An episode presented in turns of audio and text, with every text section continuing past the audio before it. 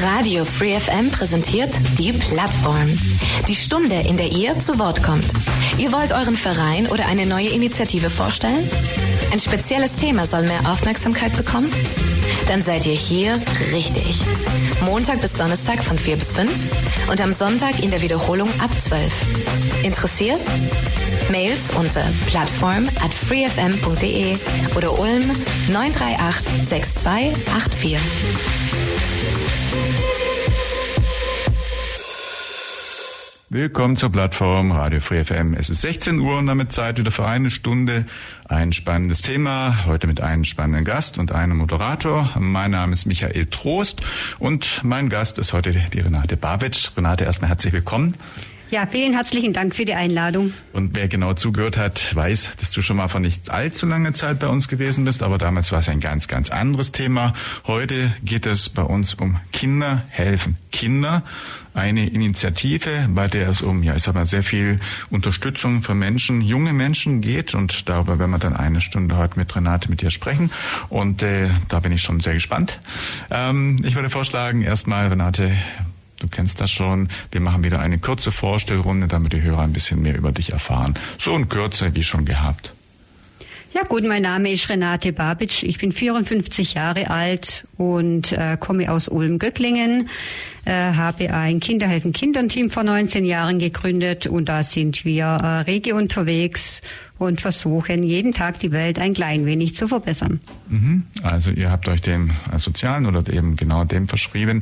Ähm, kam es irgendwie oder wie kam es dazu, dass du so in die Richtung Menschen zu unterstützen oder in dem Fall geht es bei dem Projekt darum, konkret auch Kindern zu helfen, dass du so in die Richtung irgendwie gegangen bist, irgendwie, ja, was weiß ich, gab es irgendeine Erfahrung, eine Lebenserfahrung oder irgendeinen Punkt, der dich dazu initiiert hat oder dir irgendwie ähm, ja ein Auslösemoment, dass du beispielsweise im Fernsehen einen Bericht über Armut, über Kinder gesehen hättest oder so. Oder wie bist du dazu gekommen, in die Richtung zu gehen? Also die soziale Ader, die liegt leider schon in der äh, Kindheit, in der Wiege sozusagen. Was heißt leider, Gott sei Dank. Ich gerade sagen, das muss man ja nicht, Gott sei Dank. nicht bedauern, das ist ja eine, eine, eine tolle Sache, ja. Mhm. Und da bin ich dann damals in den Kirchengemeinderat bei uns eingetreten und habe mir überlegt, was könnte ich denn tun für die, die, für die Menschen, für die äh, hier bei uns und natürlich auch anderswo. Und da entstand dann der Gedanke, auf jeden Fall mit Kindern, für Kinder etwas zu machen. Äh, und und ich wollte was Eigenes machen und mich keine großen Organisationen anschließen, weil man ja weiß, dass die großen Organisationen auch immer ganz viel an Verwaltungsgebühren einfach äh, für sich brauchen zum Arbeiten. Und dem wollte ich mich nicht anschließen, sondern wollte einfach, dass jeder Euro, jeder Cent bei den Menschen ankommt. Ja, das heißt, da gab es dann jetzt nicht irgendwo auch eine vergleichbare Initiative, irgendwo etwas, wo du gesagt hast, ja, jetzt irgendeine andere äh, ja, Arbeitskreis, eine andere kirchliche Institution, die haben das schon und das machen wir in Ulm auch, sondern der Gedanke, so was zu konzipieren, war komplett deins. Also ist wirklich dann äh, etwas Außergewöhnliches, will ich auch sagen, und dann wirklich etwas, was es nur mit dir oder der letztendlich hier in Ulm und in eurem kirchlichen Umfeld dann gibt. Ja. Äh, ich habe vorher von der Wiege gesprochen. Also ja. ich hatte als Kind, als Jugendlicher immer äh, so Visionen, Träume und daraus ist das eigentlich entstanden. Es hat immer was mit Wasser zu tun und es hatte was mit andersfarbigen Kindern zu tun.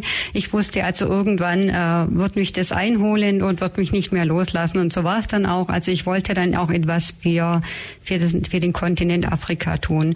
Aber bis dahin war es dann noch ein langer Weg. Wir haben vorerst dann erstmal hier äh, in Göcklingen-Donaustädten gearbeitet und äh, verschiedene Projekte, Aktionen unterstützt, mhm. bevor wir dann zu unserem großen Projekt kamen. Ja, also vielleicht dann versuchen wir es nochmal ein bisschen zeitlich einzuordnen. Die Idee hattest du dann im Jahr 2000 und 2005 war das, glaube ich, oder? Das genau, 2005. 2005, ja. Und dann hast du irgendwann mal, also wir haben verstanden, du bist in der Kirche aktiv, katholische Kirche ist das in Göcklingen und dort warst du dann in einer, in einer leitenden Funktion, sage ich mal.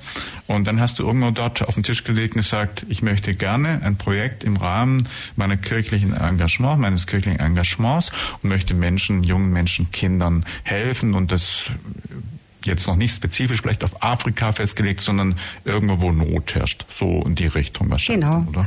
Mhm. Angefangen haben wir auch mit Projekten hier vor Ort. Das heißt, wir haben die früh- und intensivpflegebedürftigen Kinder in Ulm unterstützt. Das war äh, einfach, weil ich in der Vergangenheit selbst ein Kind hatte, das dort mhm. äh, einfach lag und ich ja gespürt gemerkt habe, dass da jeder jeder Euro gut ankommt und dass es auch, äh, wie gesagt, äh, sich lohnt, sich für solche Projekte auf die Beine zu machen. Mhm. Und so raus ist das entstanden. Wir haben dann im Laufe der Jahre ganz ganz viele äh, Projekte unterstützt. Das sind Müllkinder in Brasilien gewesen, Kinder äh, eines Indiostammes in Paraguay äh, Kinder- und Jugendheim und intensivpflegebedürftige Kinder in Ulm und Umkreis, AIDS-Waisen in Namibia, Kindersoldaten in Kolumbien, Straßenkinder und AIDS-Waisen in Afrika, behinderte Kinder in Ulm und Kambodscha. Und wir haben ein Projekt zur Kinderförderung äh, und Sicherung in Brasilien äh, unterstützt, ein Naturschutzprojekt in Amazonien, das Kinderdorf San Antonio in Cebolga, Indonesien und die Kenia-Hilfe Schwarz-Weiß. Und nach all diesen Projekten hatte ich Lust auf was eigenes, was eigenes Großes, wo man dann einfach auch ja. Fußspuren hinterlassen kann und äh, aktiv werden kann. Mhm. Genau. Ja, also allein die Auflistung war jetzt schon riesengroß, muss man sagen. Ähm, ich würde noch mal einen ganz kurzen Sprung zurück machen. Also ja. du hast dann irgendwann mal Programm in der Kirche dann da vorgestellt und die Motivation erläutert und dann wahrscheinlich auch so eine Zielsetzung und eben entsprechend den Weg dahin, wie geht das Ganze, mit welchen Ressourcen äh, oder auch mit welchen Geldern, wie soll das alles funktionieren. Da hast du dann uneingeschränkt Zuspruch bekommen und wahrscheinlich auch ein paar Menschen gefunden, die sich dann beteiligt haben oder beteiligen, weil allein alles zu stellen, allein das, was du schon gerade beschreibst, ist ja sehr schwierig. Also wie habt ihr das damals dann initiiert? Also du hast die Idee, stellst das vor, mhm. du kriegst ein Go, wenn ich das richtig verstehe, und dann muss man das ja irgendwie konkretisieren, ein Team bilden, ausfindig machen, wo braucht man Hilfe, kleine Projekte irgendwie sich überlegen und anstarten. Mhm. Ja, genau, so war es natürlich. Ich habe das vorgestellt. Es wurde dann äh, für gut beheißen und gesagt, ja, dann mach mal. Äh, das haben wir dann auch gemacht. Äh, ich habe dann zwei Frauen gefunden damals. Wir haben ganz, ganz klein gestartet und äh, eine Handvoll Kinder, unsere eigenen waren da mit dabei.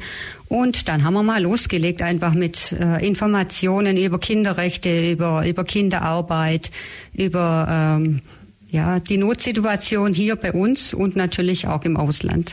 Ja, das heißt, dann habt ihr euch erstmal auch über, sag mal, die Zustände in der Welt und besonders eben was Kinder angeht, bisschen schlau gemacht und auch ausfindig gemacht, wo ist vielleicht die schlimmste Not, also wo muss man am ehesten unterstützen und dann auch was genau wird gefordert, also quasi erstmal ein bisschen ja Informationen auch eingeholt, so, oder? Ja, genau, da habe ich mich dann schon ein bisschen ja umgeschaut bei den großen Organisationen. Das ist ja auch ganz wichtig. Man muss ja das Rad nicht immer neu erfinden. Äh, da kann man sich ja auch vielleicht ein bisschen was abschauen. Äh, und äh, ja, wie gesagt, dann äh, hatten wir ja freie Bahn. Es gab sowas ja noch nicht, noch nicht mal sowas Vergleichbares. Als ja. Pandemie hatten wir ja freie Bahn und konnten eigentlich tun und lassen, was wir wollten im gewissen Rahmen. Musste natürlich immer der Kirche gegenüber auch Rechenschaft ablegen, ganz klar. Ja, und wie ist das? Also bist du dann auch mal durch die Welt gereist und hast das, was du vielleicht gelesen hast oder wo die Information äh, vorhanden war, dass äh, hier in der Welt und dort in der Welt besonders schlimm ist, sag mal Somalia oder was weiß ich, du hast Indonesien vorgenannt oder Somalia oder, oder wo auch immer, äh, dass du dann hingeflogen wärst, um mal zu gucken, um dir quasi auch persönlich dann einen Eindruck zu machen, wahrscheinlich schon auch, oder? Ja, also die, die Reisen haben dann erst viel, viel später angefangen. Ähm, das ist jetzt äh, erst 2016 soweit gewesen, dass ich letztendlich nach äh, Afrika gereist bin und mir das Ganze vor Ort angeschaut habe, weil etwas zu hören und etwas mit eigenen Augen zu sehen ist dann doch nochmal was anderes. Und aus diesem äh, Besuch in Afrika ist dann unser großes Projekt letztendlich entstanden. Ja, das heißt, Du hast dann ab 2005, du hast gesagt, mit Kindern erstmal im Umfeld kleinere Aktionen, eben sagen wir Göcklinge Umfeld und Ulmer Umfeld gestartet und dann, um dann quasi mit dem Ziel Spenden zu bekommen, um diese dann an entsprechende äh, Stellen, wo eben dein Bedarf ist, dann weiterzureichen. So, oder? Ja, genau so war es dann, ja. Also letztendlich äh, haben wir dann immer ein Projekt ausgesucht. Es war dann auch beendet mit dieser Aktion und dann haben ja. wir uns wieder was Neues gesucht. Und das wollten wir eigentlich nicht mehr auf Dauer, wollten wir, wie gesagt, unsere eigenen Fußspuren hinterlassen. weil du es gesagt hast, arbeitet ihr dann auch mit anderen Organisationen, zum Beispiel, was weiß ich, Ärzte ohne Grenzen oder irgendwie anderen Institutionen, die auch vielleicht vor Ort sind und auch vielleicht sachlich einfach äh, einfach eine Sache wissen, wo auch eben genau die Not am schlimmsten ist, wo es dann vielleicht fehlt, wo man auch eben einfach ein bisschen sich austauschen kann. Hat, habt ihr da irgendwie auch Partner oder oder ja irgendwie andere Organisationen, die einfach da auch ein bisschen mhm. da reingeschaut haben vor Ort und dann eben auch aus der, wie soll man sagen, aus der tatsächlichen Erfahrung und Kenntnis dann auch äh, euch sagen konnten, das wird benötigt und genau das und das ist los. Einfach, dass man da ein bisschen einfach konkreter weiß. Weil man nur weiß, naja, es gibt irgendwo fernab in der Welt irgendwo vielleicht Not, dann das genau zu verstehen, zu dimensionieren, wie viel Spenden dann benötigt, wie viele Menschen in welcher Form brauchen dieses oder jenes, einfach um das dann auch spezifisch zuschneiden zu können, dass das alles passt und nicht irgendwie das Falsche nachher irgendwo ist. Deswegen meine Frage, gibt es ja irgendwie auch, mhm. dass man mit solchen vor Ort großen Institutionen äh, dann sich auch austauscht oder auch ein bisschen kooperiert oder ja, klar. Ja, die Organisationen, die hinter unseren kleinen Projekten gesteckt haben, denen wir das Geld gespendet haben, es war mir natürlich auch ganz arg wichtig, mhm. mit denen in Kontakt zu bleiben und sich das einfach anzuschauen. Wie hat sich das entwickelt? Und 2000, äh, ja, für unser Projekt haben wir dann 2016 unseren einen Pater bekommen aus Tansania, der äh, auf Missionsreise war, war sozusagen und seither bei uns ist. Der arbeitet in der Kirchengemeinde mit und den habe ich gefragt, du sag mal, gibt es in deinem Land nicht irgendwas, was man unterstützen kann? Und da mhm. waren wir dann beim Thema. Herr Gemein, bei uns ist das große Problem Wasser, sauberes Trinkwasser. Oh ja, ja, ja. Genau. Und das war unser erstes großes Projekt, ungesehen, äh, dass wir da eine Großaktion gestartet haben mit einem Wasserprojekt, ja. Das heißt, die meisten Projekte, wenn man jetzt über Not und Kinder in Not spricht, ist wahrscheinlich das Thema Ernährung, oder? Ernährung und Unterkunft und medizinische Versorgung. Genau, also das, das, so das unter anderem, genau, aber auch Schulbildung ist sehr, sehr wichtig. Mhm. Also gehen wir dann nachher dazu über, was dann unser Projekt letztendlich bewegt hat, warum wir äh, den diesen Weg gegangen sind. Aber der erste Schritt war einfach sauberes Trinkwasser für ja. die Menschen dort zu bekommen. Mhm. Jetzt ist die Welt ja riesen, riesengroß und ihr hattet jetzt natürlich mit, äh, sagen wir, mit kleinen Anfängen natürlich wahrscheinlich schwer, dort auch äh, Prioritäten zu setzen. Das heißt, ihr habt euch dann so eine Liste möglicher Empfänger gemacht und man sagt, okay, hier ist es besonders Bedarf, äh, was Wasser angeht, oder hier ist ein anderer Bedarf nach Schule oder nach Schulheften oder nach Schulranzen oder ähnlichem. So, so einfach habt ihr so ein bisschen euch dann so ja eine Priorliste irgendwie gesetzt wahrscheinlich, oder? Ja, nachdem in Tansania die Hilfe noch nicht großartig angekommen ist und unser Pater ja vor Ort dann war, 2016, ja. haben wir einfach äh, gesagt, jetzt fangen wir mal äh, klein an. Das hört sich lustig an, wenn ich das sage, weil auch die Trinkwasserpipeline war ein Großprojekt. Und wir haben dort im ähm, Dschungelgebiet Uru haben wir eine Trinkwasserpipeline gebaut. Das heißt, wir haben sie nicht gebaut, wir haben sie finanziert. Ja. Äh, das heißt, ähm, die Menschen vor Ort, die haben das äh, gearbeitet, die haben äh, von klein auf bis zu, äh, vom kleinsten Kind bis zur ältesten Oma, die haben da tatkräftig mitgearbeitet und haben mhm. diese Rinnen gegraben und äh, dann wurden diese Pipelines, diese Schläuche da verlegt äh, und wurden an einem großen Tank angeschlossen. Äh, das wurde uns erlaubt damals und somit war den Kindern gewährleistet, dass sie zur Schule gehen können und nicht mehr mit dem Wassereimer zehn Kilometer, das muss man sich mal geben, ja. Äh, bei jedem Wetter, Tag und Nacht müssen die dreimal, viermal da hochlaufen und Wasser holen. Und das war somit gebannt. Äh, das Wasser wurde in die Ortschaft geholt und die Kinder konnten somit zur Schule gehen. Das war unser erster Schritt, genau. Mhm.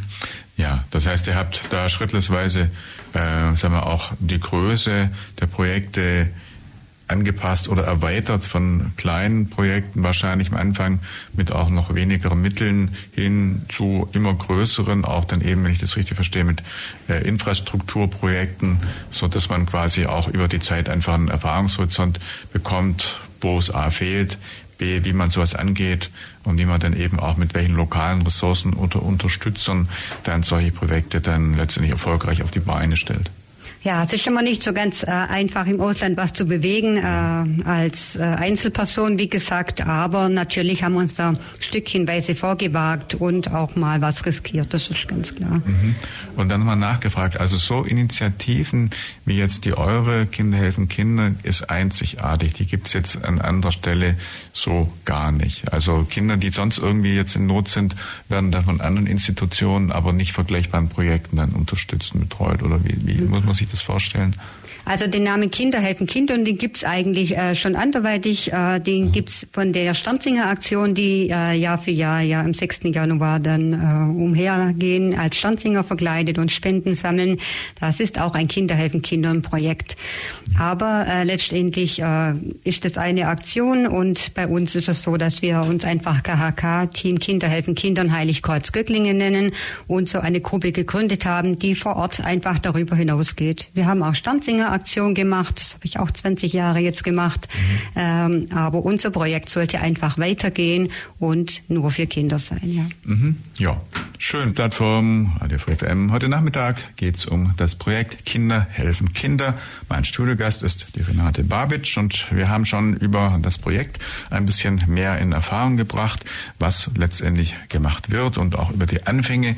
Die Geschichte war sie äh, ein bisschen besprochen und äh, ja, dann wollen wir ein bisschen in die Projektthemen reingucken. Also du hast gesagt, du hattest dann mit hiesigen Kindern so quasi kleine Projekte mit ähm, dem Einzelnen von Spenden dann initiiert. Also was konkret kann man da machen? Zum Beispiel, ich weiß, früher in Schulen hat man immer sowas wie einen Kuchenverkauf gemacht oder irgendwie was verschenkt oder irgendwie sowas und dann dafür halt vielleicht erhofft, dass jemand was gibt. Also wie konntet ihr da oder wie kann man dann an der Stelle hier mit kleinen Projekten, bekommt man was, also wie überzeugt man, dass man auch Spenden bekommt? Mhm.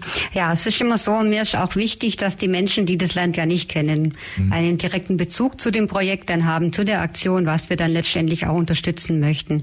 Angefangen haben wir, habe ich vorher kurz erwähnt, mit einer Trinkwasserpipeline in Uru im Dschungelgebiet. Da haben wir dann ein äh, Wasserprojekt gestartet. Das heißt, äh, jedes Kind hatte die Möglichkeit, ein Bild zu zeichnen oder auch mehrere, was mit dem Thema Wasser und Afrika zu tun hatte. Diese Bilder wurden auf Leinwand äh, entworfen. Die Kinder haben sich da richtig ins Zeug gelegt und diese Bilder wurden versteigert. Ah, ja. Und da haben wir das Geld für die Trinkwasserpipeline zusammenbekommen. Das heißt, wir haben Nachmittag gestaltet mit Kaffee und Kuchen. Äh, da kam dann auch die Isabel Siu, die ja auch äh, mhm. afrikanische Wurzeln hat und hat für uns diese Versteigerung vorgenommen. Und da kam richtig, richtig viel Geld zusammen, so dass wir äh, anfangen konnten mit unserer Pipeline, genau. Mhm. Also mit viel Information und einfach dann, wie du sagst, dass man auch von dort irgendwie was Nettes irgendwie dann halt Bilder oder irgendwas dann hat, die man dann halt irgendwo versteigern oder dann abgeben kann, kann man dann schon auf jeden Fall das ein oder andere an Spenden sammeln. Ähm, mal noch so generell äh, auch die Frage, überall in der Welt oder vielen Stellen in der Welt gibt es natürlich große Armut. Jetzt, äh, ihr habt, da kommen wir noch drauf, auf Afrika und Tansania euch dann äh, fokussiert. Äh, aber wo in der Welt überall sind jetzt eigentlich die, die, ja, die schlimmsten, die schwierigsten Zustände? Wahrscheinlich auf dem Kontinent Afrika überwiegend, oder? Das war auch Indonesien zum Beispiel genannt, ist mir aufgefallen, das ist wiederum Asien, ähm, wo, also wo überall in dieser Welt ist die Armut so, dass mir, dass ihr und dass man mit Spenden versuchen muss, den Kindern zu helfen. Also wo ist es überall also, problematisch? Die Armut ist äh, in vielen Ländern mhm. oder Kontinenten eigentlich ziemlich gravierend. Äh, wir haben uns halt jetzt, wie gesagt, auf Tansania verschränkt, weil die, äh, wir haben auch ein spezielles Gebiet, das Maasai-Gebiet ausgewählt, weil das wirklich die ärmsten Daumen sind, die gar nichts haben und die vom Staat her auch äh, einfach nicht beachtet werden der Maasai, der ist ein Fremdkörper im, im, eigenen Land sozusagen. Und deswegen war mir das ganz arg wichtig, das kennenzulernen und auch dort Hilfe zu leisten. Mhm. Aber es sind auch noch viele andere Länder in Afrika insbesondere, wo es dann Not am Mann oder an der Frau oder am Kind ist. Ja. Wie ja. ist das sonst in, in anderen Bereichen, also Amerika, Südamerika nicht so, oder? Oder dort auch? Da ist die Armut jetzt nicht so groß wie in ja. dem Bereich, wo wir jetzt einfach tätig waren. Okay. Das sind das, mhm. äh, wie gesagt, man kann nicht überall helfen. Man kann ja, die Welt zwar jeden Tag ein bisschen besser machen, aber mhm. äh, überall helfen, das geht einfach nicht. Aber wir mhm. möchten ja auch Mut machen den anderen Menschen oder Kindern, Jugendlichen. Äh, jeder kann etwas tun. Ich sage immer, keiner ist zu klein, irgendjemand anderem zu helfen.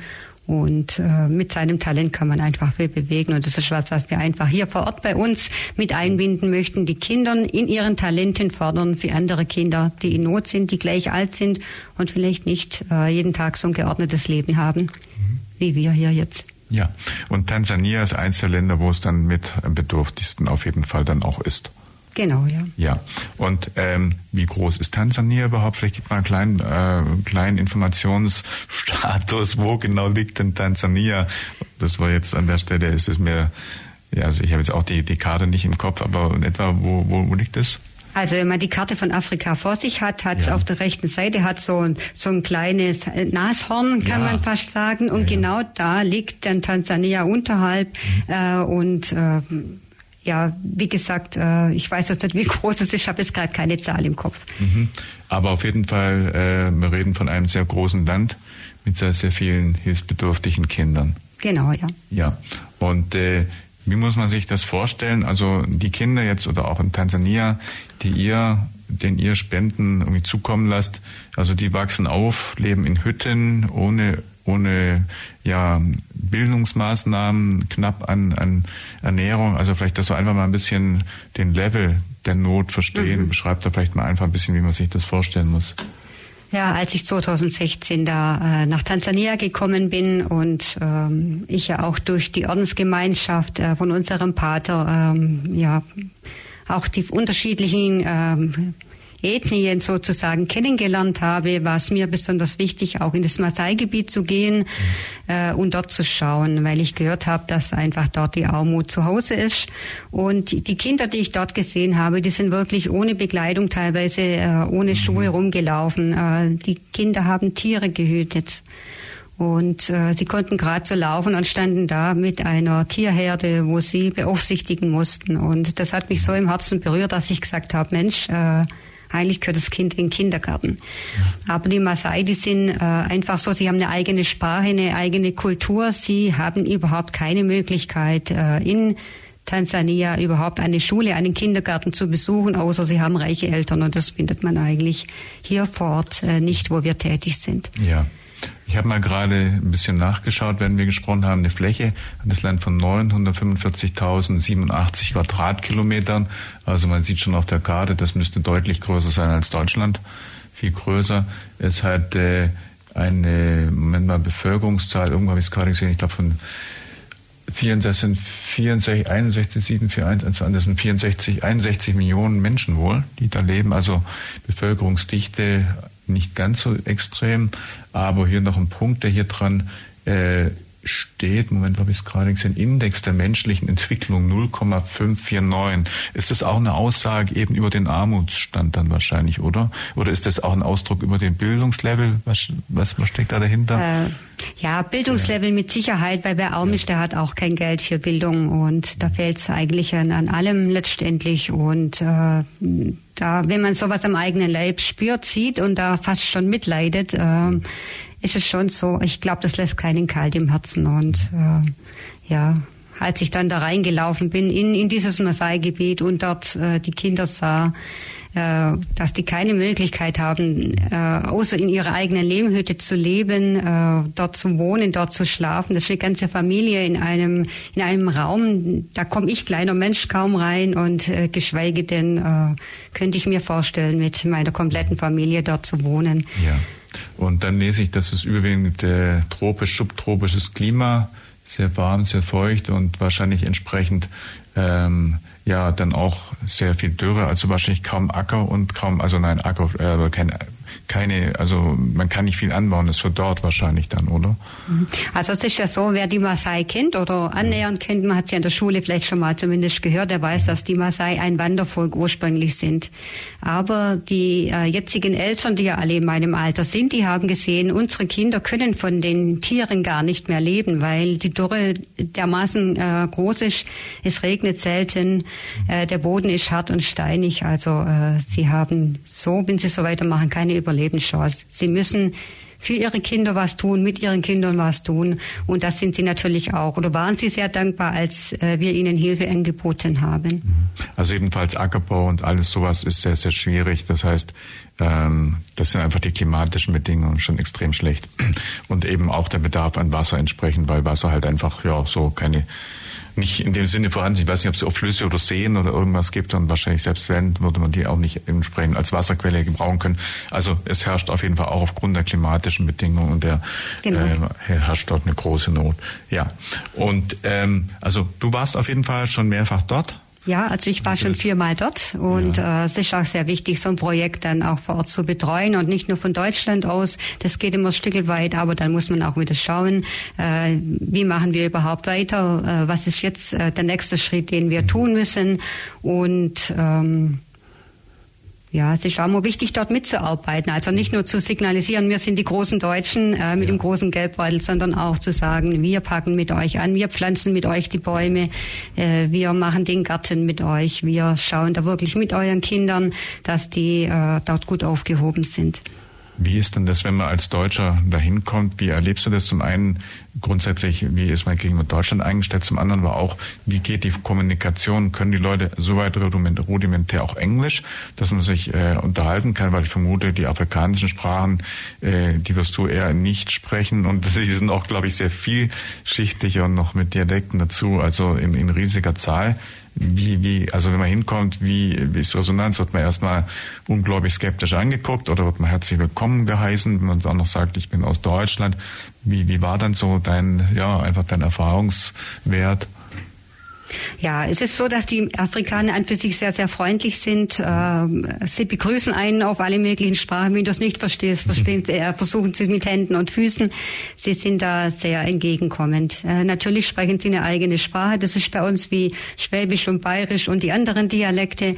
Also die äh, Maasai, die sprechen eine Maasai-Sprache, die der Nachbarort schon nicht mehr versteht. Ei. Mhm. Ja, und das ist äh, dort richtig krass. Also Englisch äh, lernen die nur im Kindergarten, in der Grundschule letztendlich. Die Eltern können das nicht. Das ist äh, klar. Also Eltern oder die Erwachsenen in meinem Alter in Tansania, in diesem äh, Lekomuni, wo wir uns bewegen, äh, können in der Regel kein Englisch. Da brauchen wir dann Übersetzer, einen Pater, der die Sprache spricht der sich mit uns auf Englisch äh, mit ihm kommunizieren und er das dann auf die Maasai-Sprache übersetzt. Ja, das heißt, da an der Stelle, genau wie das braucht es dann auch einen Dolmetscher, weil einfach sonst ja. äh, hättet man, hättet ihr jetzt oder hättest du es dann auch schwer. Das heißt, wenn du jetzt aber als Einzelperson da unten für eine gewisse Zeit äh, da unten tätig bist und du hast mir vorher erzählt, zwei, drei Wochen dich auch aufhältst, musst du immer wirklich ständig einen Übersetzer dann auch zur Hand haben, sonst kannst du mit den Leuten ja gar nicht selber sprechen. Ja, es ist so, dass unser Pater aus Deutschland ja immer mitfliegt. Ja, das heißt, wir haben äh, diesen Vorteile, egal ob ich mit ihm allein reise oder die Katrin eventuell noch mitgeht, mhm. ist es so, dass wir unseren Pater immer vor Ort haben. Ja und wir auch ähm, dort in äh, der Ordensgemeinschaft leben von dem Pater, also außerhalb von diesem Maasai-Gebiet, weil im Maasai-Gebiet selber könnten wir äh, gar nicht äh, übernachten letztendlich. Wir werden dort zwar geduldet und man sieht uns da sehr gerne, ähm, aber übernachten tun wir dann doch in, in einem sicheren Rahmen letztendlich. Wie weit ist das sicher weg? Also reden wir von 20 Kilometer oder von weiter oder wie weit ist das sowas außerhalb dann? Also von unserem Einsatzgebiet in der Schule sind es äh, so wie von ja, 10 Kilometer ungefähr quer, würde ich oh, ja. sagen. Ja, das aber heißt, quer durch die machbar. Pampa, also quer Mit über Jeep Stock dann, und Stein. Oder? Wie kommt man da denn? Mit Jeep, genau. Mit Jeep, ja. ja. Ja, Tour of Us. Tour of Us sitzen hier auch im Studio, ein Moderator und ein Gast, und das ist die Renate Babic vom Projekt Kinder helfen Kinder.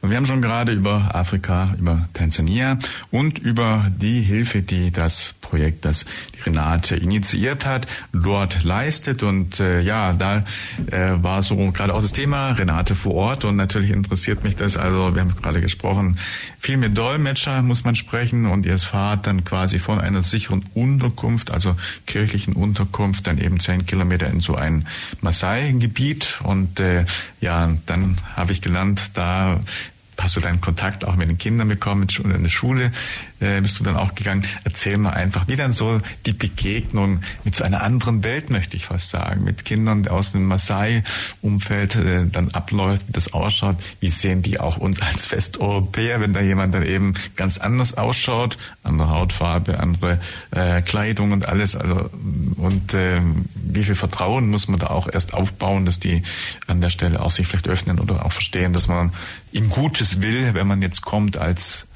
Unterstützer, als ähm, ja, Projekt, als Hilfsprojekt. Erzähl doch einfach mal ein bisschen über deine Erfahrungen dort. Ja gut, als ich erstes Mal dahin gekommen bin äh, und mir das auch vor Ort angeschaut habe, wo ich gehört habe, da gibt's ein Volk, das total an der Armutsgrenze lebt. Eigentlich äh, wollte ich die Leute, die Menschen ja kennenlernen.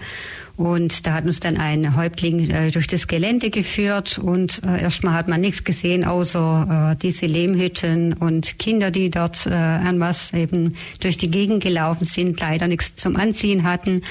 Und äh, dann kam ich an eine Ruine. Das war Ruine, muss ich sagen, ein, ein, ein Rohbau sozusagen von einem Kindergarten, der von einem Sponsor zwar angefangen wurde, aber nicht beendet wurde und ich mir das dann erklären lassen habe von dem Masai, auch über den Dolmetscher natürlich, ähm, warum denn der Kindergarten nicht fertig gebaut wurde und ich dann ihm über das Feld hinweg die Hand entgegengestreckt habe und gesagt habe, also da möchte ich mich gerne einfach einbringen. Ähm, dort muss man doch was tun. Der Kindergarten muss fertiggestellt werden, dass die äh, Kinder dort einfach auch äh, in den Kindergarten äh, gehen können. Mhm. Und da war erstmal eine riesengroße Dankbarkeit. Die sind mir äh, quasi fast um den Hals gefallen. Äh, die Kinder sind dann gekommen und jeder wollte meine Hand halten. Und natürlich ist die Hautfarbe mhm. das andere. Die Kinder haben dann immer in der Hand gerieben und gedacht, äh, da stimmt irgendwas nicht, das ist Farbe oder sonst was. Also das war ganz faszinierend, das mitzubekommen. Jeder wollte in meinen Haaren äh, quasi da mal fühlen, was denn, ja, wie sich das anfühlt, weil die Kinder haben ja alle äh, keine Haare dort unten aus hygienischen Gründen mhm. und ähm, ja, sind da alle kahl geschoren. Dann können da so mit so einer Muschelmähne kommt wie ich, das ist natürlich dann hochinteressant für die alle.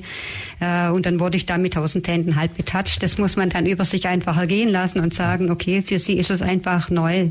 Da kommt ein Mensch in unser, in unser Gebiet und äh, sieht so ganz anders aus wie mir, ja. Weil du es gerade mit den Haaren sagst, aber und andererseits wären doch Haare wahrscheinlich auch gegen die knallige Sonne ein Schutz. Ich meine, Mützen haben die ja nicht und ich meine, wenn ich mir vorstelle, dass Menschen, die dann irgendeine Glatze haben, viel, viel schneller den Sonnenbrand bekommen, zumindest bei uns, dann ist jeder froh, der irgendwo Haare hat und wenn ich mit jemandem unterwegs bin, der dann eben ganz viel Wuschelhaare hat, der hat im Sommer kein Problem von wegen Sonnenbrand, bei mir wird's weniger und ich muss dann schon eine Mütze aufsetzen. Jetzt also die haben gar keine kriegen die keinen Sonnenbrand oder was ist dann der Grund, dass man sagt, die Haare nicht?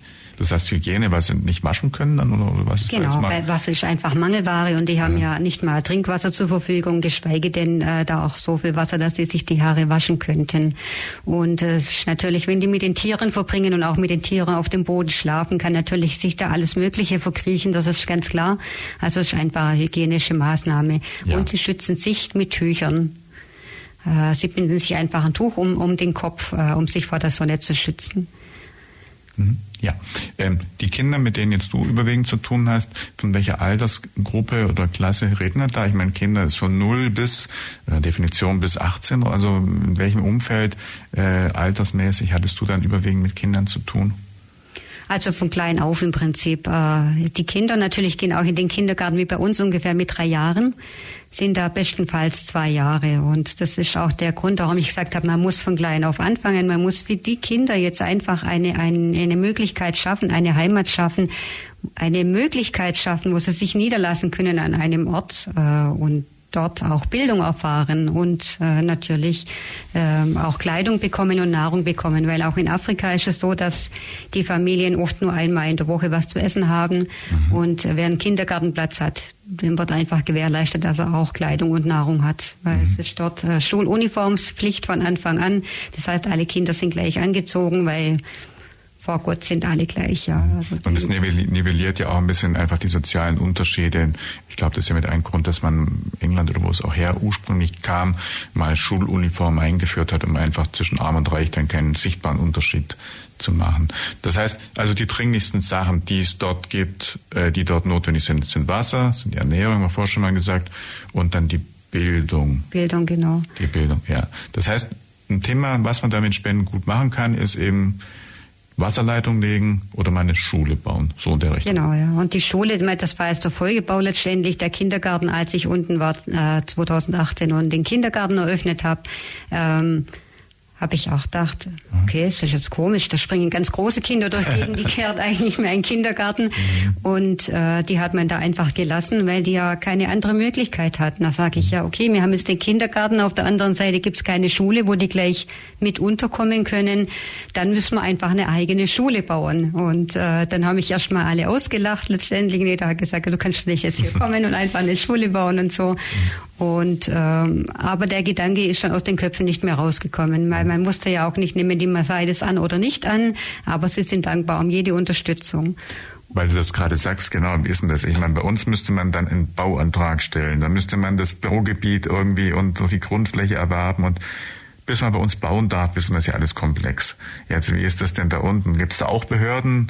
Gibt es da auch dann Schwierigkeiten? Muss das auch in dieser Weise alles beantragt, beauftragt und genehmigt werden? Oder ist es dort relativ unkompliziert? Denn wenn jetzt also eine westliche Hilfsorganisation, Hilfsorganisation kommt und sagt, wir bauen euch einen Kindergarten, wir bauen euch eine Schule, winken dann alle das ab und sagen, alles gut, fangt mal an. Oder wie, wie ist die Bürokratie und die, sag mal, die, die Problematik erstmal loslegen zu können im Vergleich denn zu Deutschland dort unten, also dort unten in Afrika. Also es ist dort äh, viel einfacher, weil das Gebiet in Marseille gehört. Also ja. sie sind eigentlich nur dem Staat gegenüber insoweit verpflichtet, dass sie das genehmigen lassen. Das ist aber äh, kein Problem. Also innerhalb kürzester, äh, kürzester Zeit war eigentlich ähm, das Ja vom Staat da und man konnte loslegen. Dann waren Baupläne, äh, Baupläne erstellt, äh, das ist ganz klar.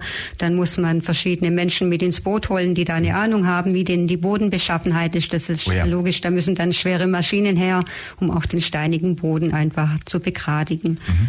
Und das ging aber ratzfatz, wie gesagt, und äh, wir hatten grünes Licht und durften da die Schule bauen. Und wir sind ja nicht alleine, also unser Partner aus äh, Italien, äh, der Fausto von Amici per la Tansania, der macht ja schon länger Projekte in Afrika, in Tansania. Und äh, mit dem äh, tragen wir die Kosten 50 zu 50. Das heißt, also er zahlt die Hälfte mit seinem Verein und den anderen 50 Prozent bezahlen wir. Mhm. Wenn ich sage, äh, was bezahlen wir, das, man muss sich das vorstellen, die Größe von der Schule, das ist doch immens. Also wir haben dort ungefähr 100 Kindergartenkinder, die auf zwei Klassen verteilt sind und über 300 Schüler, die in der Grundschule sind die dort äh, täglich ein- und ausgehen, die mhm. dort äh, quasi Heimat finden und denen wir einfach so eine kleine Oase schaffen wollten. Das ist uns auch gelungen. Also unser Lekromuni ist dort wirklich auch in aller Munde und hat ist auf dem neuesten Standard gebaut. Mhm. Ja. Und wie kann man sich jetzt das vorstellen? Jetzt braucht man ja Baumaterial, jetzt mhm. braucht man ja, äh, du hast die Fahrzeuge schon angesprochen. Das sind ja alles Sachen, die in so einem armen Land jetzt wahrscheinlich nicht so einfach zu bekommen sind wie bei uns. Da wird es jetzt auch nicht äh, den Bauladen geben, wo man sich mal geschwind ein paar Ziegel organisiert und noch das Übrige, was so alles erforderlich ist. Muss das Material dann auch aus Deutschland eingeflogen werden oder gibt es es schon da unten auch und man muss es dann halt mit, was weiß ich, den LKWs oder mit den Jeeps irgendwie in die Wüste fahren oder wie geht denn das ganz praktisch gesprochen? Also überwiegend beziehen die ihr Material aus Kenia letztendlich und das ist mhm. gleich, also wer sich da so ein bisschen auskennt mit den Grenzen, äh, Tansania und Kenia, die liegen ja direkt nebeneinander und im Prinzip wird das meiste aus Kenia äh, rüber transportiert. Mhm. Und äh, fast alles, auch die, den Bus, den wir jetzt zum Beispiel besorgen mussten, weil doch Kinder äh, oft weit weg wohnen und drei äh, Stunden zu Fuß gehen müssen, bis sie bei der Schule sind, äh, müssen jetzt mit dem Bus gefahren werden. Da hat dann der Staat gesagt, irgendwann, wenn ihr Schule habt und einen Kindergarten, müsst ihr auch dafür sorgen, dass die Kinder rechtzeitig kommen. Ja. Und dann mussten wir einen, einen Bus beschaffen, letztendlich auch der kommt aus Kenia die Straßen sind schon so sind, sind schon so befestigt, dass man da auch durch die Wüste fahren kann, oder? Nee, also äh, Straße ist da katastrophal. Wir würden hier oh gar nicht von Straße sprechen. Mhm. Also das ist äh, ein Holpergestein mit Bergen und Steinen und letztendlich nur die Einheimischen kennen sich da aus. Ich glaube, wenn wir da unterwegs wären, wir würden da richtig verhocken, ja. Mhm. Hat schon einen Grund, warum man Jeeps überhaupt erfunden hat und die entsprechend auch äh, so aussehen, wie sie ausschauen. Ja, genau, ja. ja. Die Plattform Radio Free FM. Wir sprechen über Kinder helfen Kinder und wir sprechen mit Renate Babitsch über ihr Projekt, über Hilfsaktionen, die wir schon gerade ein bisschen näher hier auch in Bezug auf Tansania und Schule erläutert haben. Das heißt, dieses Projekt mit Schule, mit Kindergarten läuft inzwischen, Renate. Also das ist im Prinzip schon ein Erfolgsprojekt, was ihr auf jeden Fall auf der Habenseite verbuchen könnt. Und ich nehme mal an, ihr habt jetzt natürlich auch weitere Pläne, weil ganz viele andere Kinder und Menschen wahrscheinlich auch auf Unterstützung warten. Also was sind denn jetzt so eure vielleicht momentan angedachten Pläne? Wie geht es auch in diesem Jahr 2024 bei euch weiter? Erzähl doch einfach mal ein bisschen, was so Next Steps sozusagen auch sind oder auch wo ihr dann den nächsten Jahren noch hin möchtet. Ja gut, also ich war jetzt äh, schon viermal in Tansania. Dieses Jahr mache ich mich auf meine fünfte Reise. Das wird allerdings November werden, bis ich dahin kann, weil wir möchten immer die Redenzeit so ein bisschen auslassen. Also sonst können wir da ja nicht, nicht viel arbeiten. Also wie gesagt, bis dahin muss einiges am Laufen sein. Das heißt, wir sind gerade dabei, äh, den äh, Sportplatz zu bauen. Äh, die Mensa muss angebaut werden, weil einfach immer mehr Kinder kommen. Äh, es wird alles irgendwie ein bisschen zu klein. Äh, und deswegen ist es der dritte Mensa-Anbau, den wir jetzt schon äh, gerade aktiv äh, planen beziehungsweise äh, die kleineren Kinder, die brauchen natürlich eine Art Spielplatz mit verschiedenen Geräten, wo sie in der Pause sich einfach so ein bisschen austoben können. Äh, und die größeren Kinder, die brauchen dann einen Sportplatz, wo sie dann auch so Ballsport äh, betreiben können oder Gymnastik und wie auch immer. Mhm. Also es ist ja ganz auch wichtig, dass auch äh, sowas, äh, da lernen die Afrikaner ja von uns auch, äh, im Sport oder im äh, mhm. Schulplan einfach mit einbezogen wird dass sie auch Bewegung brauchen und nicht nur sitzen, weil Kindergarten ist bei uns in Deutschland so, die Kinder spielen, in Tansania ist es Lernen. Sie müssen ja erst mal äh, lernen, wie bei uns in der ersten, zweiten Klasse. Das hat mich sehr verwundert, dass die dort schon Englisch lernen, äh, die Buchstaben lernen, gegebenenfalls auch äh, einfach versuchen, dort schon die Grundlage zu setzen und nicht erst in der Grundschule später. Mhm. Da findet alles schon früher statt und wie gesagt, äh, wir reden da von einer ganzen Bandbreite von Schülern und Kindern, die dann äh, tagtäglich dort sind. Da sind natürlich auch Lehrer, die der Orden dann mitfinanziert, die der Orden auch aussucht. Der Orden ALCP OSS ist dort vor Ort, äh, sucht auch die Lehrer aus, sucht die Fahrer aus für den Bus, also alles, was wir dort bewegt haben möchten, läuft über diesen Orden. Und äh, wie gesagt, äh, der Bus, den wir jetzt neu bekommen haben, der wurde uns auferlegt vom Staat. Da wurde mhm. einfach gesagt, okay, ihr müsst da jetzt einen größeren Bus anschaffen, dass die Kinder auch rechtzeitig zum Unterricht kommen. Und das haben wir jetzt gemacht. Da ist jetzt seit ein paar Wochen in, äh, ja, läuft da unten. Du musst aber halt ein paar Mal fahren, oder? Weil mit einem Bus wirst du nicht alle Kinder in die Schule transportieren. Wie viel, wir haben wir das gesagt, wie viele Kinder jetzt aktuell dort zur Schule äh, gehen? Circa 400 im 400, Moment, ja, eben. Und im Bus passen ja maximal, sag mal, 60 vielleicht rein, oder?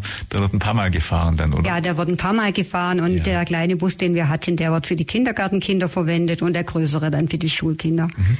Und wie schaut dort so ein Unterricht aus? Also lernen die dann auch Sprache, lernen die auch Mathematik und alles, was wir lernen? Oder wie sieht äh, der Bedarf an Schulkenntnissen in Tansania dann aus? Und also ja. Sie müssen ja darauf vorbereitet werden, dass Sie nach diesen neun Jahren, die Sie vor Ort verbringen, weil in Tansania sind sieben Jahre Grundschulpflicht mhm. plus die zwei Jahre Kindergarten, sind die nach den neun Jahren so weit, dass Sie im Prinzip, wenn Sie gut gebildet sind und da gut mithalten können, dass Sie dann jede Universität besuchen können, äh, jeden Beruf erlernen können und äh, also auch bei uns theoretisch im Westen ist das kompatibel vom Schulsystem, dass man sagen kann, der Bildungsabschluss dort, also auch in der Schule, der äh, vorbereitend eben in die Richtung dann die Kinder führt, ist so auf dem gleichen Level, dass die auch hier in, in Westeuropa oder in Deutschland sogar studieren könnten.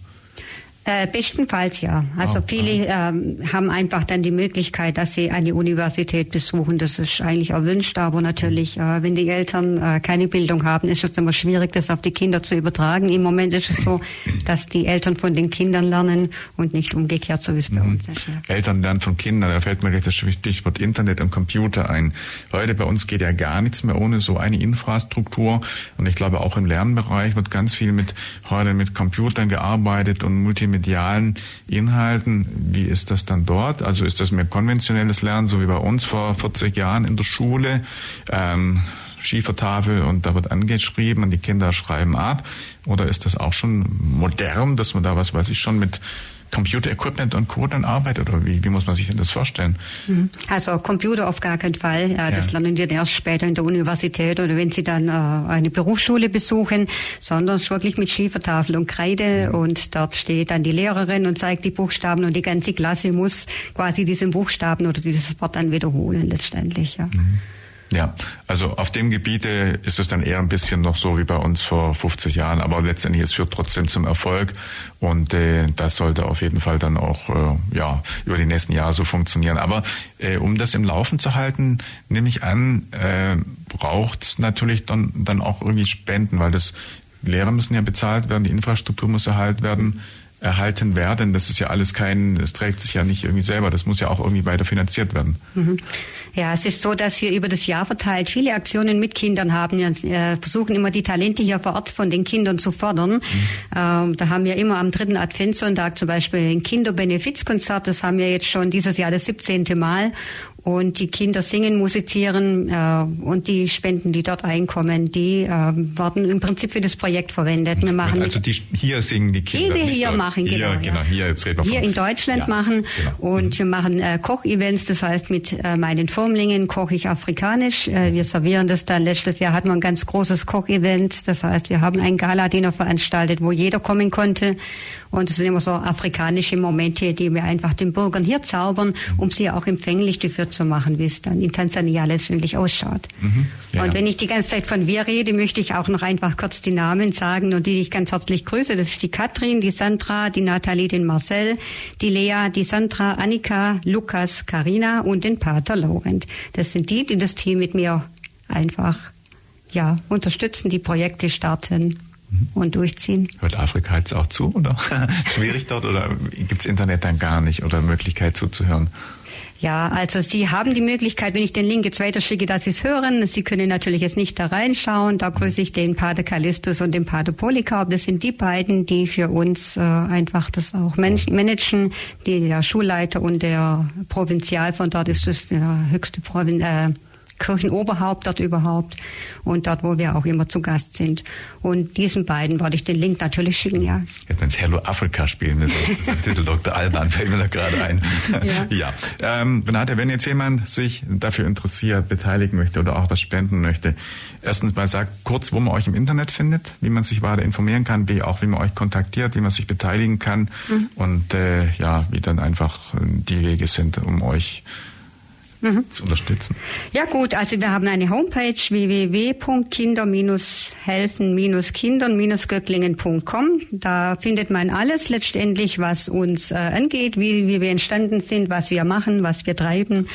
Und äh, wenn jemand eine Idee hat, ganz egal was es ist, der kann sich gerne bei uns melden, der kann gerne bei uns mitmachen, auch projektbezogen, das ist überhaupt kein Thema. Spenden kann man bei uns natürlich auch, das findet man auf der Homepage, äh, unter den Kontaktdaten steht äh, dann im Prinzip das Spendenkonto. Was ich noch sagen wollte, für dieses großartige Projekt habe ich 2016 das Ulmer Band bekommen. Das ist die höchste Auszeichnung für äh, bürgerschaftliches Engagement in der Stadt Ulm. Und darüber habe ich mich natürlich sehr gefreut. Und da gratulieren wir natürlich auch, weil das ist schon dann wirklich eine große Sache mhm. und zeigt dann auch, dass es hier auch eben Beachtung findet und auch eine entsprechende Wertschätzung. Du hast schon gesagt, du wirst auf jeden Fall dieses Jahr wieder runterfliegen? Ja, im November drei Wochen würde ich runterfliegen ja. und dann ja, werden wir die Gartengeschichte angehen, weil Selbstverpflegung wo ich natürlich auch immer eine sehr gute Geschichte. Was du sagst, November hat auch wahrscheinlich mit zu tun, dass da nicht mehr ganz so heiß ist, oder? Äh, ja, genau. Also umso warmer es bei uns ist, umso kälter ist es dort unten und andersrum ist es genauso. Wenn wir Winter haben, ist dort unten eigentlich äh, Sommer. Ah, das heißt aber, man hat eben keine Regenzeit. Man umgeht die Regenzeit. Wenn dort Regen kommt, dann kommt er richtig heftig.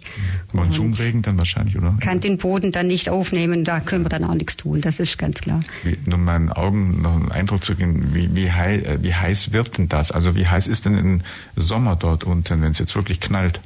Also zwischen 30 und 35 Grad, das ist so ganz normal. Mit dem können wir auch gut umgehen. Wenn es dann auf die 40 zugeht, dann haben wir schon ein bisschen, mhm. bisschen zu knabbern dran, weil das sind wir hier ja gar nicht gewohnt. Ja. Nein, das sind wir tatsächlich nicht gewohnt. Aber ich gucke mal gerade auf die Uhr.